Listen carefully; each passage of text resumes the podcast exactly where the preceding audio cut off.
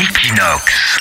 Equinox Radio, en direct de Barcelone. Smartphone, c'est moderne, mais c'est aussi dangereux, Leslie. Oui, car les smartphones sont à l'origine de nombreux accidents de piétons. En effet, les victimes se concentrent trop sur leur écran de smartphone au lieu de regarder euh, le chemin et la route avant de traverser.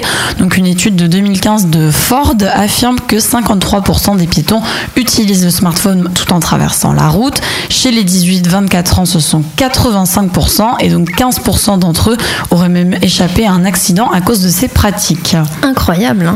Mais j'ai vu aussi à Barcelone les gens qui sont au téléphone en vélo. Ah, pas mal.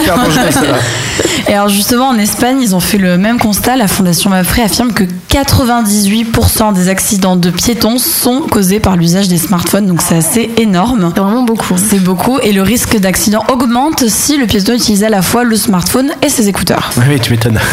Et encore, il n'y a pas les lunettes, la Google. T'imagines quand il va avoir les lunettes connectées où les mecs ils peuvent voir leurs mails qui apparaissent devant leurs yeux? Le ravage. Equinox.